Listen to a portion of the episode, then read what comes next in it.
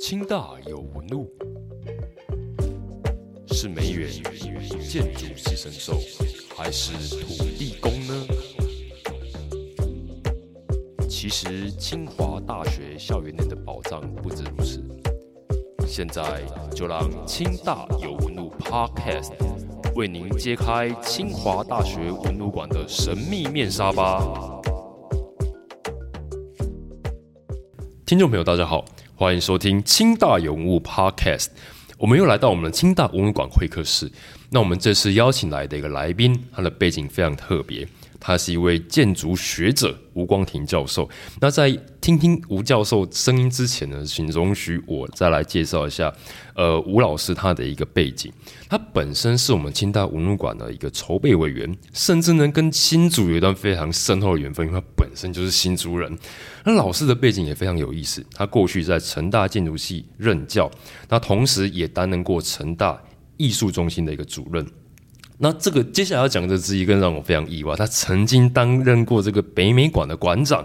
那也同时，后来也也协助了这个雅气杂志跟这个建筑学会刊担任一个编辑的角色。换句话说呢，这位建筑专家，他除了有建筑专业背景之外，还有编辑的一个专业，同时又有一个策展的一个斜杠吗？我觉得这是一个非常有趣的一个呃集合体。那呃，稍早我们在节目之前有跟吴老师有聊过，老实说这一切都是一个非常有趣的意外。那 我们就来呃邀请。吴老师跟我们空中的听众朋友先来打声招呼吧。是各位听众，大家好。老师，你呃，我们刚这样的介绍，我相信听众朋友应该对你的背景也非常的有兴趣。对，那我们一个一个来好了。是，因为老师您是你过去是在呃建筑呃专业背景，而且你在国内的相相当知名的一个成大建筑系任教。那我就非常好奇，就是说，因为老师你的研究关怀啊，这个是台湾建筑史非常特别的，你非常关注整个战后的台湾建筑史。对，哎，这个是什么样的机缘让你开始？有这样的一个研究契机，这个哦，这个就是，呃，因为年年年轻的时候，基本上对于念建筑史很有兴趣，嗯，那建筑史基本上尤尤尤其是对这个所谓的西方的近代建筑的这个这个发展的这个历程也非常有兴趣，是，总以为台湾的这个建筑发展历程基本上跟西方的发展历程脱离不了关系，甚至有一些是。是这个平行的一个的一个发生的一个状态。是，后来后来是怎么样的？后来就是，呃，事实上我对台湾的这个呃呃寄寄寄存的这个建筑，还有一些人文人文历史背景的这个这个探讨还蛮有兴趣。比如说我我我也我也很喜欢看电影。刚好我念书回来的时候，一九我一九八二年的时候回台湾嘛。是。那个时候刚好是台湾新电影的一个电影新浪潮的电影新浪潮发展的一个一个一个一一个一个一个全盛时期嘛，所以看《恋恋的风尘》啊，然后慢慢的就看很多很多电影，以后基本上会觉得这个电影里面的那些场景场景哦，跟剧本基本上都是都是都是很有趣的一件事情，尤其是呃《恋那《恋恋风尘》的那个的那个原著小说的这个的这个改编成的那个剧本，基本上。对我来讲，还这个这个这个影响还蛮大的，因为他提到了，他里面提到了一个一个那个那个那个男主角的有有有一个同学是是念丹江建筑系的一个一个学生，然后然后然后他他他就带着他的这个女朋友叫阿芬要去要去淡水去找，这段后来被被被后人剪掉，并没有并没有拍出来。对，然后我就然后然后那个那个。那个，可是他去到淡水的时候，发现他那个同学不在，然后他就把他他进了他的那个外外外租宿舍寝室的门，进去以后，他发现他整整个书架都是一些所谓的这个存在主义的哲学小说这样子，所以这个蛮蛮蛮有一点这种这种这种这种画面的。我理解说，当然那个是一个电影的一个一个场景场景的剧本，但是对我来讲，那个那个真的是。有一种有一种触电的感觉。原来原来念建筑的人，基本上他他可以他可以跟这个台湾的这个呃历历史历史人文发展有这么大的一个一个一个一个的一个结合然后。这个是非常有趣的一个启发，是通过电影的方式。这是第一个，第二个就是我也开始好奇，就是为什么台湾有一些有一些呃很有有一些建筑，基本上就是有一种有一种偏执了。对对我来讲，那个偏执的意思就是说，他们好像不断的会出现这样这样这种类似的这种房子，尤其是所谓的这个复古式建筑。哦，嗯，像圆山饭店那种是复复古式的建筑，基本上我是觉，我就我就觉得很有趣。基本上，呃，在我念书的时候，我的我的时代，念书的时代已经是一个现代建筑的一个时代的一个背景。坦白讲，这种这种所谓的这种复古式建筑，早就早就早就是一个被批判的一个对象，而且而且被视为是一种保守的这个这个传统的。这个这个不符合这个现在现在现在现在社会所需求的一种一种建筑形态，可是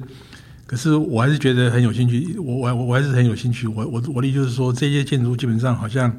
好像反映出某一种时代的一种一种一种特色了。是是，所以我开始觉得这个建筑基本上是一种是一种很被动的一件事情，它基本上它不会。它不会主动出现在你眼前，可是它会因为人人的需求或人的一个一个一个呃，主要就是因为这人的这个需求，这个需求包括很多了，包括一些思思想上意识形态的这个需求，包括一些政治上的。政治上的，还有一些这个食物上生活上的这个需求，都会才都会让你有一些有一些这个产生建筑的一个。一个一个的一个动机了哈，是是。是，所以我我就开始去想要去了解这段这段过程跟历史，所以就慢慢的就就走入了这一个研究领域，研究的这个领域里面去。是对，老师，您在二零一五年有出版一本我自己个人也非常喜欢一本著，叫《意外现代性：台湾现代建筑的一个论论述文集》。对，里面有一段话，我觉得其实很很回应到老师你刚刚所提到，因为你这边写到说，我相信建筑的存在在于反映现实。但也批判了真实这件事情。对，那我觉得这个东西好像我们看建筑是一个静态性的，它就是一个存在在一个空间里面的一个物体。嗯，但是如果我们去理解它的时候，会发现它的构成其实是涵盖整个社会文化。甚至政治经济的一个架构下面所出现的一个东西。对，所以老师你是这样理解我们整个台湾？因为这个也是很多人都在讨论，为什么台湾今天会长成这个样子？对，我相信这个可能也是我们没办法在本集讨论出的一个内容。没错，没错。但是当时触发老师您后来，因为您后来到美国的密西根的呃大学的建筑规划学院攻读这个你的学位，是在那个地方，你好像又对另外一个尺度更大的一个领域感兴趣，叫做都市。那这个部分的话是呃是一个美国是一个在什么样的环境让一个建筑学生能够跳脱建筑本身来理解一个都市的一个一个构成？其实其实要谈都市的话，我觉得我觉得亚洲的都市基本上比起美国的都市要要要要有趣的多，有趣哦。对，美美国的都市基本上很无聊。美国的都市基本上，可可是那个是很多我们在以前在念规划史的时候一个蓝本。呃，对他们他们有很多很多很多很多所谓的这个主张，但是对于生活的这个这个城市来讲，我觉得美国人的的这个城市基本上我是觉得没有台湾的有趣，而且来的丰富。哦，丰富，哎，这个是很特别。对，比如说，呃，在美国基本上，你你你知道，你你念过规划就知道，他他们有有有很严格的这种土地分区使用的这个执行嘛。是是。那在台湾基本上，虽然我们的都市计划上也反映出这种土地分区使用的这个概念，但是我们对于，比如说我们对于这个住宅区里面是不是应该有一些商业的这个的这个设施的这个存在，基本上我们有一些模糊了。对，这种这个模糊就就表示说，我们基本上。我们的这个分级土地使用基本上是允许所谓的混合使用。混合使用，对。那混合使用基本上对我们是有很大的好处的。哦，也就是说，比如说你你出门大概五分钟的路程的半径范围内，就可以找到一个 Seven Eleven 的这种，或者小吃，或者小吃路边摊，这种都非常的可爱，非常的有趣。但是，对。但是这件事情基本上都很可能会被会被会被所谓的这个法令所排除了。是。所以都市都市设计基本上这个是一个。很新的一个领域的，它大概就是一九六零年代的时候，美国人开始开开始注意这个这个都市发展的这个这个这个因素，所以开始开始成立了一个新的一个学门。到今天也不过大概六十年左右的这个历史吧。是是，所以这个很年轻的一个一个 program 啊。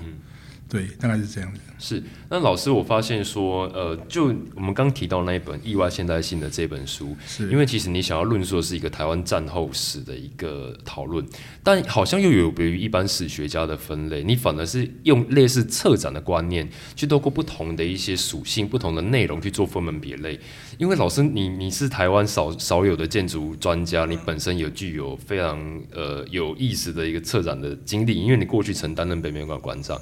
那老师可以可否跟大家分享一下，您是怎么接触到策展的这一门？我 我觉得你过奖了，因为我当时在写这本书的时候，最后做那个目录目录目录的这个分类的这个安排，基本上大概很简单了，大概只是在想说把把一些这个类似的这个这个题目的这个主张，把它 gathering 在一起这样子而已。是啊，我我我我我我当时没有听过这个，不过我很感谢你。我觉得这个是读，算如果你是读者的话，算是算是一个读者的一个回馈，觉得说我的这个书里面有一些这个策展主题的安排。对，其实因为这跟我们理解建筑史的安排，有没有可能用从年代啊对对对对五零到六零，六零到七零这样。那老师你不是这样做？对，那我我我是比较倾向于用一个叫做叫做议议题啦是的方式来安排这一个这个书的这个目目录页的这个这个跟内容的这个层次感。是这样，哎、那那这个策展这个事情其实也也是意外，因为因为策展这个观念一直在到我这个大概呃一九九零年代的时候，才慢慢开始有人在谈这件事情。可是可是我们对于那个策展办展览这件事情，基本上好像也处在一个摸索的一种一种一种状态了。是那么，所以当然我们没有办法，但策展这个领域也是一个很新的领域。我坦白讲，也就是说，不管是对艺术界来讲，或是对建筑界整个整个这个展览展览的需求来讲，我觉得做策展是一个很年轻的一个的一个发的一个的一个发展，这样子。然后，然后其实 我也没有没有特别的去去想过说，呃，要把我的书变成是一个策展观念的这样一件事情。是。哎，那当时我怎么有机会来到北美馆？哦，这个又是一个故事，这个基本上是一个是这样，就是呃，那个时候是我们的有一有有一位建筑的前辈叫做汉堡德，是他已经过世了好几年了啦。然后那一年那一年的二零一二年的这个暑假的时候，他给了我一个电话，他问我说：“这个呃有没有兴趣来北美馆当馆长？”那我听都快昏倒了，我就觉得 你这莫名其妙。虽然你是个长辈，可是你这个问题也问的太莫名其妙了一点，就是没有任何的前言，就是打电话来这这个劈头一句话，就是就是就是问我要不要，是不是有兴趣去当馆长？对，那我我我的反应当然是很很很很 shock，然后我就我就我就我就跟潘先生讲说，是不是可以给我几天的这个考虑，想想看，再回复你啊？他说我只是问你而已，人家人家还人家人家要不要你还是一回事，等等到人家要你的时候，你再来再来讲说你要你要考虑好了。这个也是非常狠的一句话。这时候现在给我决定，对对，所以他就那那我就想说，好吧，那那你就你那那我就只好只好就是先先先给他一个答复肯定的说好，我可以意思我可以考虑这个工作，一这个这这这个的这个答复这样子这样子，结果过了好一段时间，大概嗯 maybe 大概两个礼拜，甚甚至三个礼拜或一个月左右的时间，都这时间都没有什么消息，直到有一天北美馆。呃，当时的文化局，台北市政府的文化局局长跟北北美馆的馆长就开始跟我联系，说要要见面，要讨论这个这个后续。这个后续接任的这件事情了，这样子。那当时候老师有没有觉得这个事情是不可思议的事情，不可思议不可思议，因为因为因为我我粗浅的了解，这个艺术界基本上是一个是一个是一个当然他们他们他们人才济济的，而且因为美术馆基本上跟对艺对艺术界来讲，那是一个真的是一个殿堂。殿堂，对你讲的没有错，是一个殿堂，所以他们很在乎这个美术馆的馆长的这个这个在专业。艺术艺术领域上的这个专业跟背景的这个问题。可是我不是，是。就是我是一个念建筑的，就就算说我我在建筑界有一点什么样的小成就好了，其实也不足以去变成说是一个可以领导台湾美术都美术馆展览发展。发展这个这个业务的一个的一个的一个馆长的这个职务是嘛，啊，对对，连我自己都都都都不大敢相信这件事情，更何况是一般的这个艺这艺术界的这个朋友的这个反应是什么？所以，所以我记得那一年的这个暑暑假的时候，基本上就呃，我我我就任的新闻这个这个一一一登出来一上报以后，基本上就引起很多很多很多讨论了。是是是，不外乎就是我刚刚所讲的那种，所以是不是人啊，是不是有这种能力啊，是不是有这种背景的，对这样的一个讨论的一个一个一个过程。那坦白讲，我在美术馆的这个这个工作，我觉得基本上是我人生中一一段很重要的一个经历。虽然时间很短，时间很短，主要的原因就是因为我我其实其实没有那么那么适应这一个这一种这种这种这种官僚官僚体系的这个的这个工作环境。是啊、所以基本上就是做了一年以后就就归建了。哦，虽然虽然只有一年的时间，不过一年对我来讲还是一个很重要的一个历程。然后我我觉得我还是有很多这个人生历练上的一些收获了。是是，这样子，哎，这听起来也算是一个意外的 一个有趣的意外，让就是汉老师汉堡德老师的一通电话，就让老师你来到一个，因为就北美馆之前担任馆长里面，其实建筑专业背景人真的很少，没有，就是就是就就老师就第一位。那这这东西其实，那我想其实其实汉先基本上是是我的一个 role model 了。嗯哦，他他你说我你你刚刚在简介我的时候，你说我这个呃教书，然后念建筑史，教建筑史，然后在学校里头有一个很长的这个教学跟做行政的一个一个职务的这个时间，甚至你你你，我觉得你你调查我调查的蛮清楚的。这是我们主持人的工作，那个这个还还知道我去去去去编杂志的这个事情。是是是其实其实其实我这些工作基本上都跟汉先的汉先对我对对我来影响影响很大。我是我甚至不是他的学生，我我甚至也不是他事务所的员工。可是这就是另外一个很很诡异的原因，就是不知道为什么他他那么那么样的这个看看得起我，然后就打那个电话给我，要要我去问我问我的意愿，说有没有去有没有愿意去去去担任美术馆馆长。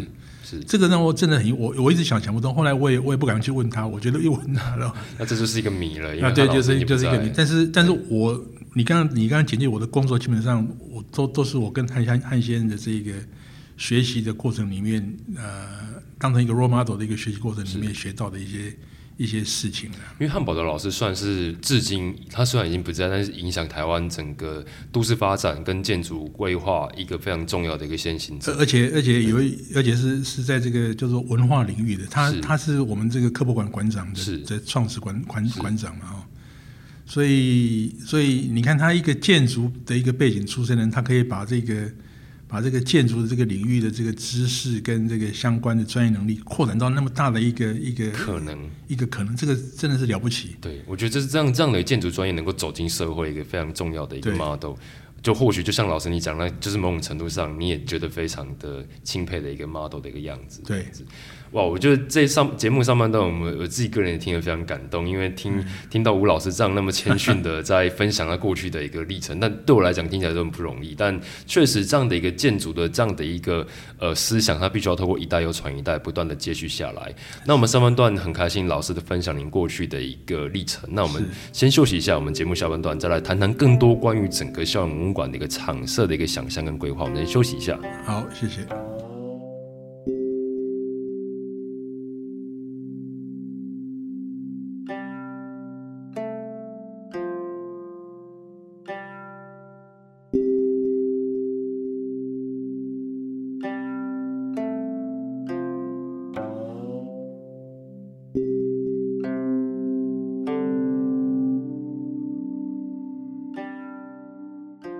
听众朋友，感谢你们回来清大永物 Podcast。我们在节目上半段，我们呃听了非常多吴老师分享他过去的一个非常应该用现在的话来讲是非常斜杠的一个专业背景的养成，从建筑到到策展的一个脉络。我们节目下半段，我们想来多聊聊，就是关于整个呃校园空间跟我们未来文物馆的一个可能性。因为老师，您过去在成大建筑任教的过程当中，你除了是系主任之外，你同时也担任过成大艺术中心的主任。那就我一个局外人的角度来看，成大位于这所台南的一个顶尖的大学，但是它是一个没有艺术系，一个没有 没有呃，我们讲就是用比较呃粗糙的话，它可能就是一个比较艺文的学校里面因为没有艺术系，所以它可能比较艺文的沙漠。但老师，您过去却接掌了艺术中心，那时候有面临到什么样的挑战？以及老师，你那时候的有没有什么样的一个愿景，想要去来实行？可以跟听众朋友分享一下吗？OK，这个这个很有趣的啊，就是说，呃，二十世纪的第二个十年，就是二零二零一零年开始，基本上我觉得台湾的高等教育有一个很大的一个改变，就是他开始强调所谓的这个多元，甚至是所谓的这个。所谓的，在招生的时候开会开始会有这种就不分系是啊，没错的这种的这种学制跟跟学习的方向出现啊。然后这个问题基本上对高等教育的冲击是很大的啊。我我的意思就是说，过去我们习惯了这种所谓专业分科的分门别类，分门别类。你招生的时候你就进建筑就是进建筑系，你没有什么别的，是别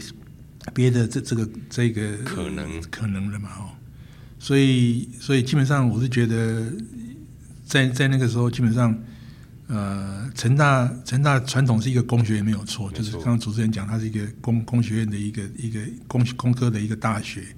可是慢慢的，成大变成是一个综合大学。这个综合大学里头，基本上对艺术的这个艺艺术学习的需求，基本上是存在的的哦。所以呃，所以那个时候基本上有一个很有趣的一个现象哦，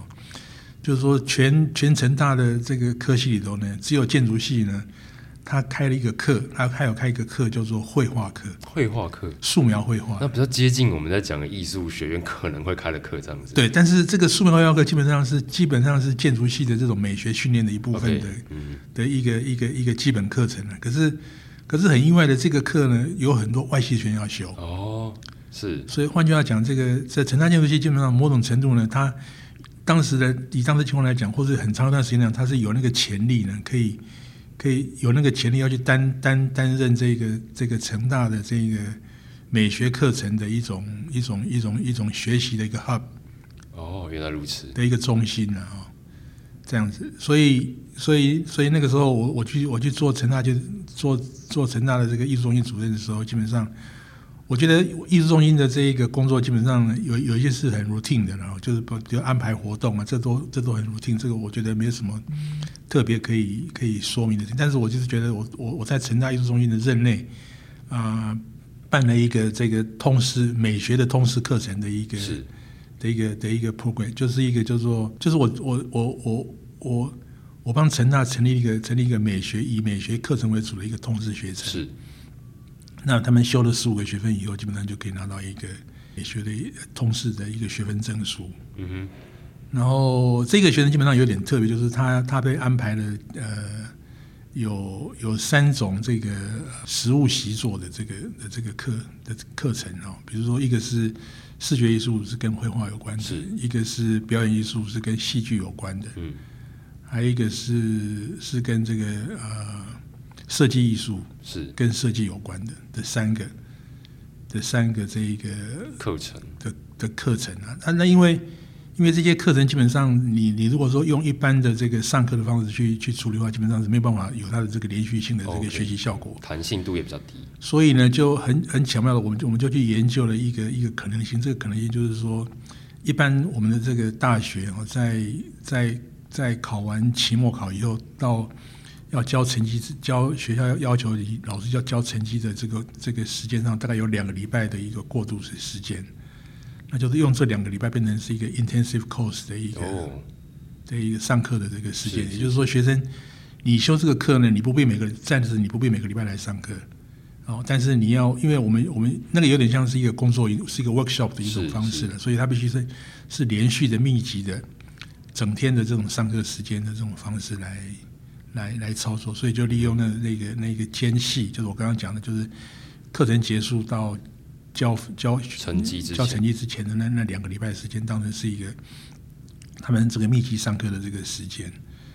那结果结果就就一开一刚开始，经常我们当然经过很多的这个推广，但是现在我所了解，虽然我已经退休一年多了，但是我的了解是，这个学程基本上是现在成大最大的学程。是最热门的吗？最热门的学生哇，我相信这应该也是因为听起来就很好玩。因 因为已经有好像有一千多个人修了这个课了。嗯，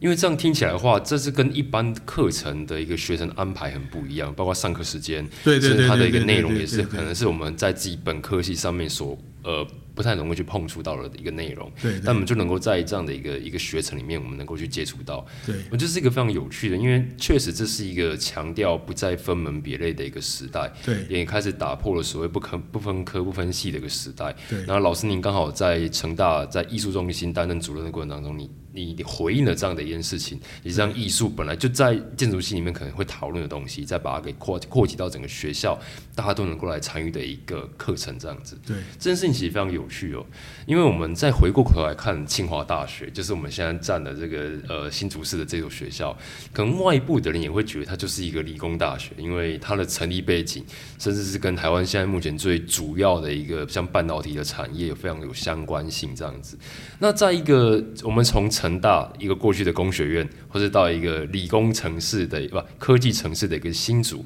那老师你会怎么看待说这一所即将在清华大学里面可能诞生的这一所文物馆？你认为说它可能未来可以有一个什么样的角色在整个学校或在整个新竹市的一个影响力？那我觉得清华大学基本上比起成大，基本上它可能有一个更好的一个。一个一个潜力就是说，它有一个，它有很很完整的这个学院的这个编制，是，它有人文社会学院嘛。然后也有也有理理学院、工学院，还有其他的相关的一些学院。当然，但是很重要的事情，它有一个艺术学院。哦，是这个成大可能就在成大没有艺术学院，成大这个是一个 是一个是一个待待待弥补的一个 的一个的一个领域。但至少没有艺术中心了。哎，对对。然后然后我是觉得，我我我我我自己的感觉了，我觉得我觉得基本上，我觉得文文物馆基本上。它它是需要一个一个，它它基本上它应该是一个学校的教学的一个单位，是教学为主。它并不是说常在常态的情况下，它不断的去做展览的这个这这这工作。它不它并不是像这个台北市立美术馆一样，它必须不断的去做展览，是用展览来累积它的这一个这个这个影响力。基本上我是觉得文物馆它它需要一些学校的这一些教学单位的这个支持跟配合。然后它同时它本身也可以有一些有一些研究的这个产出，是，然后这把这个研究产出变成是是是教学的一部分，是，这这这个角，所以我是觉得，呃，我我我我对文物馆的这个期待是很高的，因为因为有这些，因为我清华有这么这么多人文社会学院有这么好的这个科系跟艺术学院有这么好的一个一个一个背景的一些老师们可以可以支持这件事情，基本上。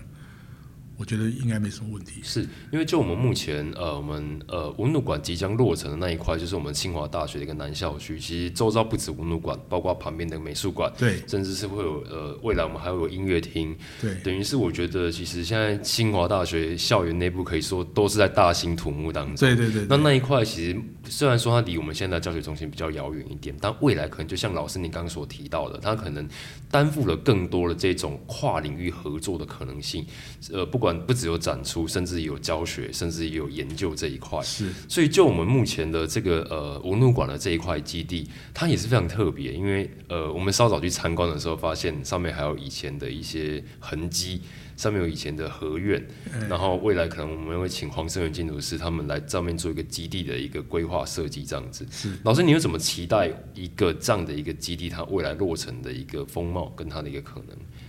因为黄胜远的这个文物馆的这个设计，基本上他他有一个很清楚的一个策略的，就是他的策略就是基本上以最低的对环境环境影响最低的这个情况下来来做来来做这个建筑设计，甚至他也有意有意识的想要让他的这个建筑设计呢，跟跟这个现在的这些树林啊，能够有做一个一种。融入、融融合、融入的，对，是你你也可以说，这这是他一些做